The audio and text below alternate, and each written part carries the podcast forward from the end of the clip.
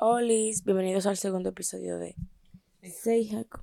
Y en este episodio estoy con Daniel. Yo sé que yo dije que yo iba a subir podcast toda la semana, pero realmente lo intenté. Tengo un par de, de podcasts grabados, solo que lo grabé solo y yo sentía como que los temas no tenían solución porque estaba, eran como temas que se debatían. Ah, eh, en este podcast estaremos eh, hablando un poquito de varios temas, pero para iniciar tenemos la frase que dice, se cansan las ganas de esperar que el otro las sienta.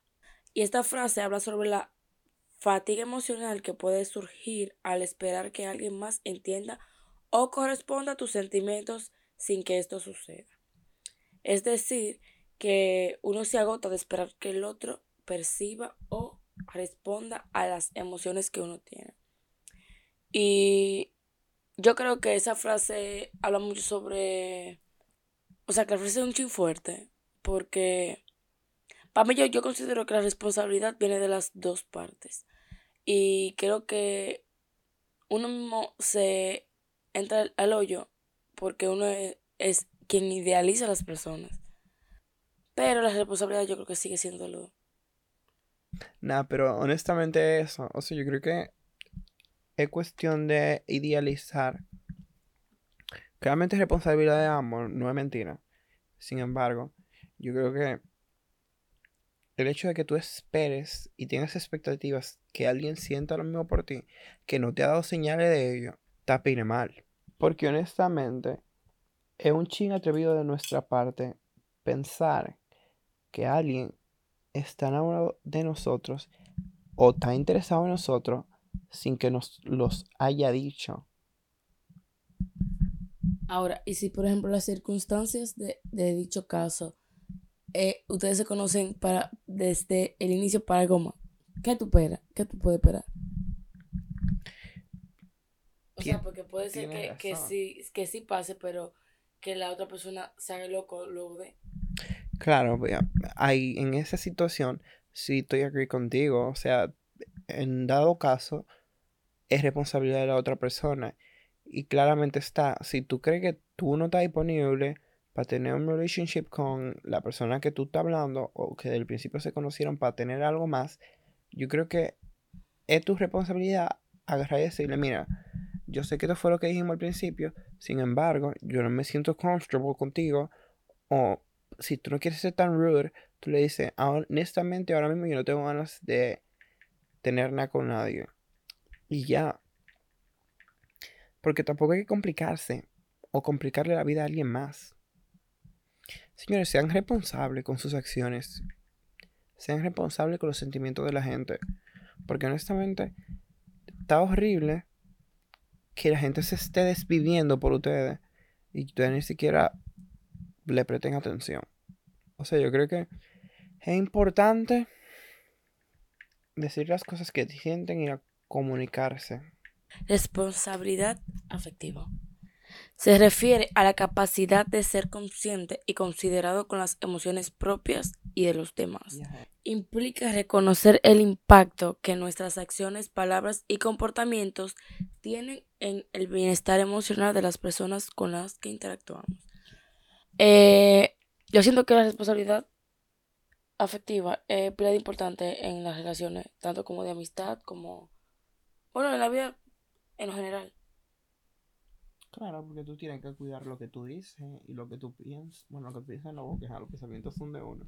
Pero, a veces uno piensa en voz alta, entonces como pila, Y tus acciones, porque ajá, claramente le hacen daño a alguien más. Y el hecho de que tú no seas responsable con lo que dijiste o accionaste, tapile feo porque tú le destruyes el, día, el año, el mes a alguien y tú no estás teniendo responsabilidad con ello, tú no estás teniendo compasión. Y es horrible. Sí, muy horrible.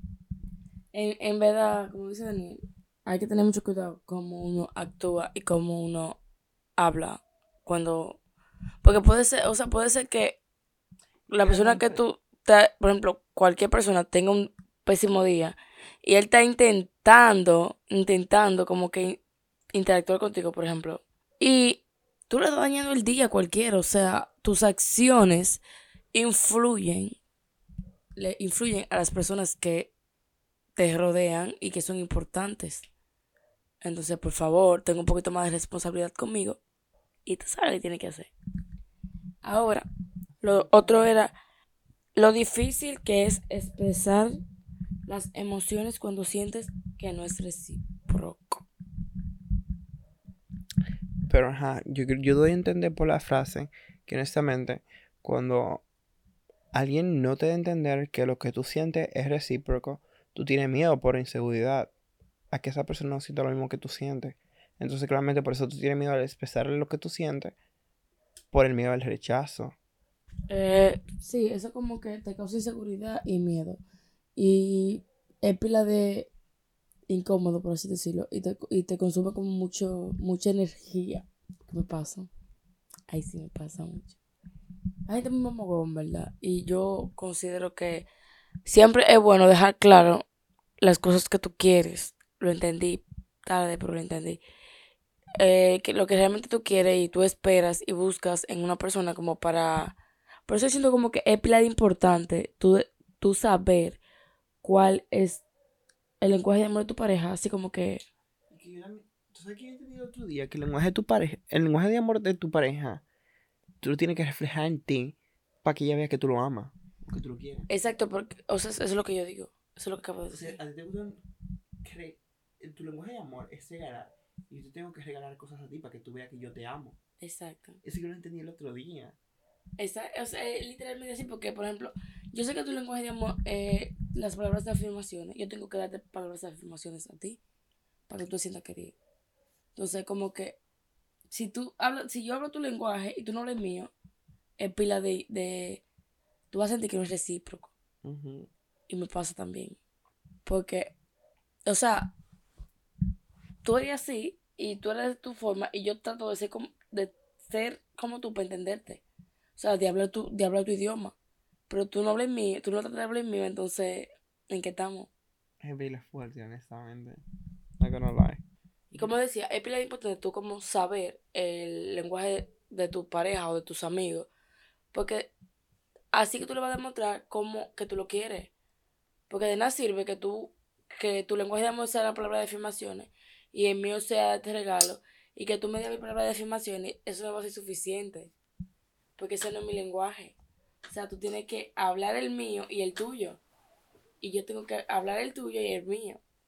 Entonces ahí, ahí que está la comprensión. Y yo creo que es importante eh, eso para que la relación se sienta que, que hay reciprocidad, en verdad. ¿Tú quieres decir algo más de ese tema? Eh, el siguiente, y yo creo que ya el último, es el miedo a herir los sentimientos de los demás al expresar las cosas que te molestan. Honestamente, a mí me pasó, Leili, que a mí me da miedo a decir cómo yo me siento porque yo siento que va a llegar un punto, que eso puede ser tranquilamente el caso de ustedes, que la persona se va a hartar de que yo te taque, taraque, taque, taraque, taque, taraque. Porque honestamente es desgastante el hecho de que tú le estés recordando a tu pareja que hace las cosas mal. No te voy a mentir. El hecho de tú estar recordándole cómo debe tratarte, cómo debe hacer la cosa, que esto, que aquello, es pila desgastante. Sin embargo, yo creo que es importante hacerlo. O sea, miren, esto que yo hablé en, en un podcast que, en un episodio de un podcast que no ha salido porque no se quiere subir, eh, me parece clave. Pero el hecho de dejar tus límites y tus puntos claros es pile clave. Es pile clave, viejo. O sea, porque honestamente, tú no puedes estar en- con alguien sin dejarle las cosas que tú no vas a soportar y las que vas a soportar en un relationship. Entonces, dejen su cosa clara, que les gusta, que no, porque así funcionan las cosas. No hay otra manera de que no funcione. A mí se me hace un chin difícil como de expresar las cosas que me molestan porque yo no tengo tacto al decir las cosas. O sea, yo soy más de la gente que aguanta, aguanta, aguanta, hasta que se harta. Diablo. Yo soy de la gente que aguanta, aguanta, aguanta hasta que se harta. Y ya cuando yo te digo la cosa es porque ya yo no puedo más. Y explotan y ya ahí se quedó. Claro, pero tú estás feo porque no es saludable el hecho de tú estar guardándote sí, pero yo... emociones y situaciones cuando tú deberías de hablarlas y comunicarlas. Yo trato de hacerlo, como de la forma, como así como súper por arribita. Sutil. Ajá. Superficial es la palabra. Eso, exacto. Como super, yo trato de hablar superficialmente, así como, ajá. Y está de ti si tú lo coges, ya, porque a mí no me gusta coger lucha con gente grande. O sea, yo no, no tengo por qué, porque yo no tengo hijos para estar jodiendo con gente. Es como, tú sabes cuál es tu responsabilidad dentro de una relación, o sea, tenla y listo. Y viene lo mismo de la de maldito lenguaje del amor. Claro, vieja, pero eh, el problema está en que no todas las relaciones que una persona tenga con alguien van a ser normal, van, a ser iguales. ¿Tú entiendes? Porque no son la misma persona. Por eso, porque hablan diferentes lenguajes de amor. Pero claro, o sea, yo creo que cuando tú planteas esta situación, plantea bien la situación primero, para ver si, si yo estoy terminando de entender. Yo estoy diciendo que a mí me molesta algo de mi pareja, por ejemplo, y yo no se lo digo tan literal, sino como por arribita, que me molesta. Entonces, si tú lo sigues haciendo, ya yo lo voy a seguir recordando que me molesta, porque ya yo te lo dije. Entonces, yo ya te dejo hasta que yo me jarte y te mande el diablo 30 veces. A eso me refiero. Porque, o sea, yo no puedo estar encima de una gente grande diciéndole las cosas que me molestan si ya yo solo dije una vez. Es como si yo soy tan importante, tú deberías saber que me molesta y dejarlo de hacer. O al menos intentarlo. Esto es algo que yo le dije al nene mío el otro día. Que yo no le repito las cosas que él tiene que hacer como debe tratarme. Porque honestamente va a llegar un punto en el que se va a hartar y va a, tratar, va, va a cansarse de escuchar el mismo discurso mío. Decirle, deja de tratarme así, no haga esto. Porque honestamente el otro día él hizo un comentario pile feo que a mí me molestó que él vio como un maniquí. un maniquí. Y a mí me molestó porque él dijo de que. Que hombre, no sé qué, le daría amor, míralo cómo está, mamadito el jean. Algo así fue lo que dijo. Entonces, claramente que me sentí mal porque yo no cumplo esos estándares, yo no estoy dentro de ese rol. Y soy un flacucho. Entonces, yo me incomodé y anteriormente yo se lo había dicho. Sin embargo, yo se lo voy a recordar. O sea, yo no creo que es una pérdida de tiempo recordárselo porque, ajá, él lo dejó de hacer, pero se le escapó el comentario y se lo volvió a recordar porque honestamente me lastimó y que yo creo que es, o sea, te estoy planteando esta situación para que tú entiendas. O sea, tú me estás diciendo que, que el diálogo, el, lo, o sea, que hablarlo es la solución. Exacto, no es como que tú vas arriba de, de, de, de ella todo el tiempo. Pues sí, ella. Ta, ta, ta, ta, ta, ta, ta punto ta, ta, ta, ta, ta, ta, ta, ta, diciéndolo.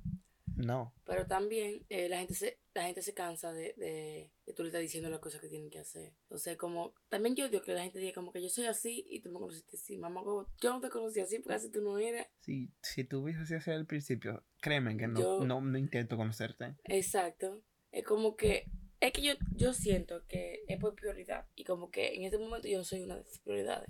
Claro. Así se siente. Entonces, como que si tú hubieras sido así desde un inicio, yo te aseguro que yo no me había encariñado contigo. Porque lo que no está, no está ella. Tuviera con mi paz mental. Tranquila.